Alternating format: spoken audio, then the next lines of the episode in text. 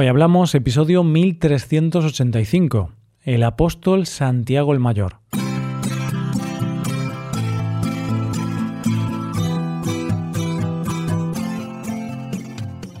Bienvenido a Hoy Hablamos, el podcast para aprender español cada día. Ya sabes que si te haces suscriptor premium del podcast, tienes la transcripción, explicaciones, ejercicios y un episodio extra cada semana. Hazte premium en hoyhablamos.com. Hola oyente, ¿qué tal? ¿Cómo estás? Hoy vamos a acercarnos a un personaje de la Biblia que ha tenido y tiene mucha importancia en nuestro país. Una de sus citas más recordadas dice, ¿De qué sirve, hermanos míos, que alguien diga que tiene fe, pero que no tiene obras? Esa fe no puede salvarle, ¿verdad?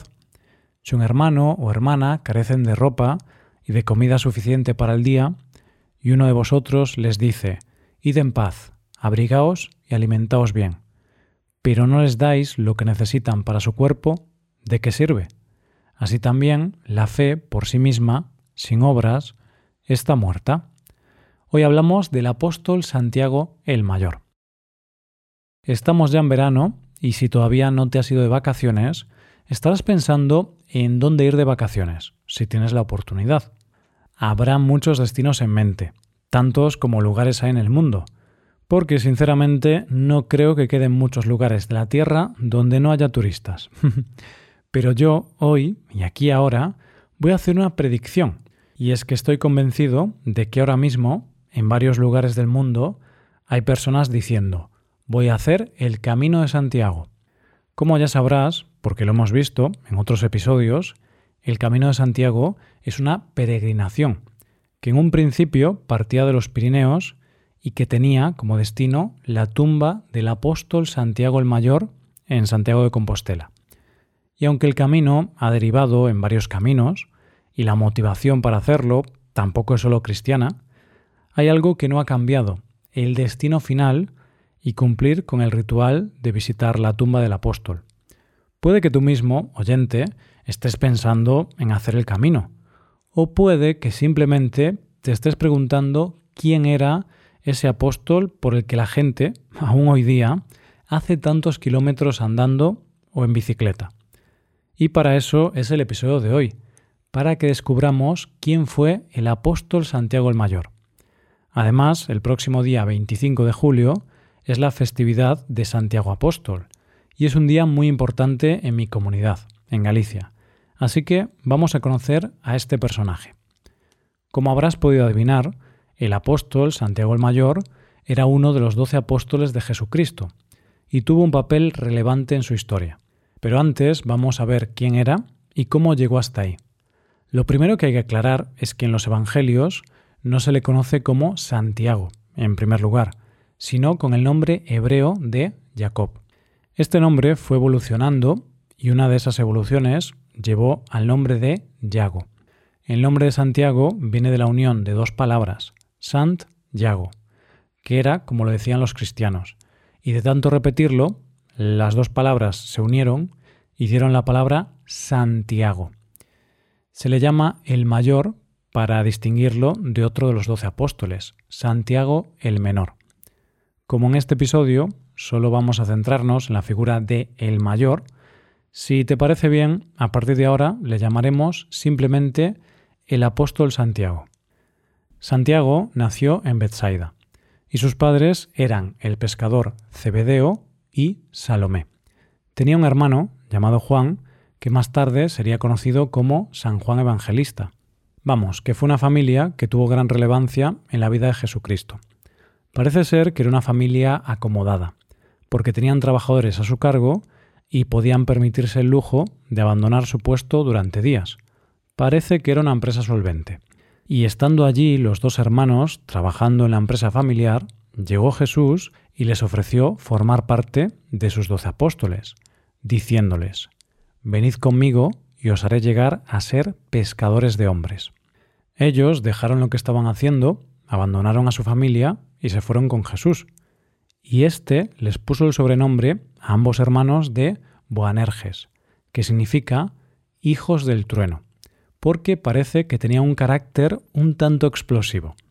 El caso es que Santiago estuvo siempre entre los favoritos de Jesús y estuvo presente en todos los momentos importantes de la vida y los milagros de éste, tales como la resurrección de la hija de Jairo, la transfiguración de Jesús o la oración en el huerto de los olivos. Una vez que fallece Jesús, a sus apóstoles se les encomienda una misión, difundir la palabra de Jesús, es decir, evangelizar al mundo. Se ve que los apóstoles se dividieron las zonas, y a Santiago le tocó lo que en aquel momento se conocía como Hispania, es decir, lo que hoy es España y Portugal. Llegó a España y más concretamente llegó a Galaecia, lo que hoy conocemos como Galicia, y más tarde estaría en Zaragoza. Parece ser que la misión de evangelizar en Hispania no se le dio demasiado bien, no consiguió demasiados fieles. Eso sí, consiguió a siete que continuarían con su tarea evangelizadora. Estos siete discípulos fueron conocidos como los siete varones apostólicos, que fueron ordenados obispos en Roma por San Pedro. Pero uno de los episodios más importantes que le pasaron en Hispania a Santiago es que estando en Zaragoza se le apareció la Virgen María una noche mientras oraba. Y la Virgen le dio una misión, levantar un templo en aquel mismo lugar, y para mostrarle el lugar exacto le dejó una columna de jaspe conocida como el Pilar. En aquel lugar se levantaría un templo, que a día de hoy es la Basílica de Nuestra Señora del Pilar. Por cierto, como dato, antes de seguir, te diré que la Virgen del Pilar es la patrona de España y nuestro protagonista de hoy, el apóstol Santiago, es a su vez el patrón de nuestro país. El caso es que después de este hecho, el apóstol Santiago volvió a Jerusalén y aunque según parece, en su camino de vuelta evangelizó a varias personas, cuando llegó a Jerusalén la historia se torció para siempre. Y es que en aquellos tiempos estaba en el poder el rey de Judea, Herodes Agripa I, que había empezado una persecución contra los religiosos, y así capturó y asesinó al apóstol Santiago. Se convirtió en el primer apóstol martirizado, el primero de los discípulos de Jesús en morir por su fe. Como se había prohibido su sepultura, sus restos fueron arrojados al desierto, pero sus discípulos pensaron que aquello no podía terminar así. El apóstol merecía una buena sepultura. Y es por eso que, aprovechando la noche, sus discípulos robaron su cuerpo y lo llevaron hasta el mar, donde se encontraron una barca de piedra sin timón ni vela. Pero, guiados por una fuerza superior, llegaron hasta la población de Iria Flavia, que se encontraba en lo que hoy es Galicia, y en tan solo siete días. Aquellas tierras estaban dominadas por la reina Lupa, que la verdad es que no se lo puso fácil a los discípulos. Ellos querían que les permitiera darle sepultura en sus tierras al apóstol Santiago, pero ella los acusó de soberbia y los condujo al vecino rey Duyos, que era un gran enemigo de los cristianos. Este los apresó, pero ellos, con la ayuda de un ángel, pudieron escapar y un milagro hizo que los soldados que los perseguían murieran al cruzar un puente.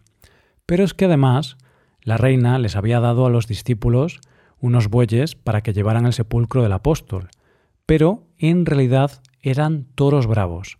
Milagrosamente, los toros bravos se amansaron, y ella no pudo más que rendirse a lo vidente, y les permitió darle sepultura a Santiago en sus tierras en lo que hoy es Santiago de Compostela, la capital de Galicia y el destino del Camino de Santiago.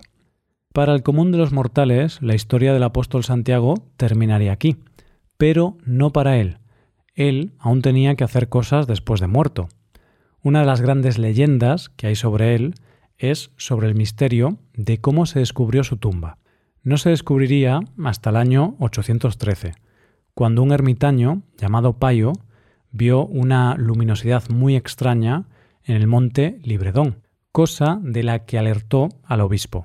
Entonces fue cuando bajo unas malezas se encontraron tres monumentos funerarios, y en uno de ellos había un cuerpo con la cabeza degollada donde se leía Aquí yace Santiago, hijo de Cebedeo y de Salomé.